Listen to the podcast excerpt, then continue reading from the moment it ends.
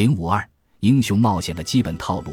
英雄被安排的任务往往是前往某个遥远的地方击杀一只凶狠的怪物，或者是将那里的某物带回家乡，或者两件都要做。就像在珀尔修斯的故事里那样，通向英雄的目的地的道路往往困难重重，需要借助神奇的帮助，还有英雄与生俱来的机智，才能涉险过关。英雄们在开始冒险的时候，往往会受到乖戾命运的捉弄。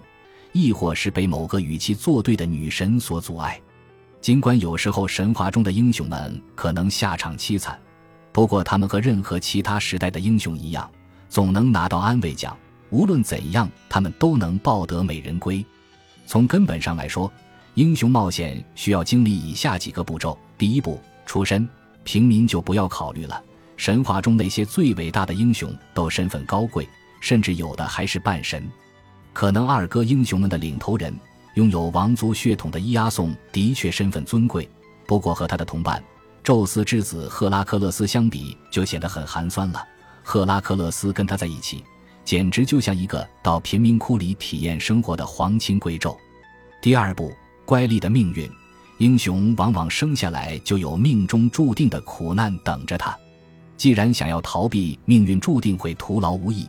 因而，大多数英雄都会致力于把自身的苦痛一并带给那些罪有应得的受害者，而且越多越好。第三步，身受曲意。神话故事中的英雄总是会落入某位性情乖僻的国王的掌控中，而他正处心积虑为我们的英雄增添新的磨难。第四步，比如差使他去完成一件自杀性的任务。第五步，帮助。我们的英雄在考虑如何完成任务的时候，一般就会得到其他英雄或者神奇提供的道具，甚至神奇们本人都会作为帮手出面。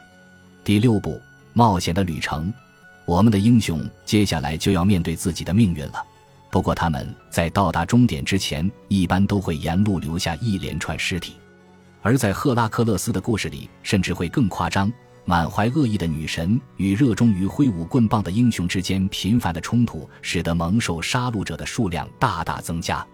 第七步，完成功绩，冒险的结局有些时候的确很激动人心，不过有些时候却会有虎头蛇尾的感觉。第八步，英雄返乡，与第六步一样，这一过程同样会留下遍地尸体。第九步，尾声，我们的英雄终于能够还乡。通常情况下，这时他们都会顺路遇上自己的女性伴侣，而往往也是在这时，差遣英雄的那位讨人嫌的国王也凄惨的死掉了。本集播放完毕，感谢您的收听，喜欢请订阅加关注，主页有更多精彩内容。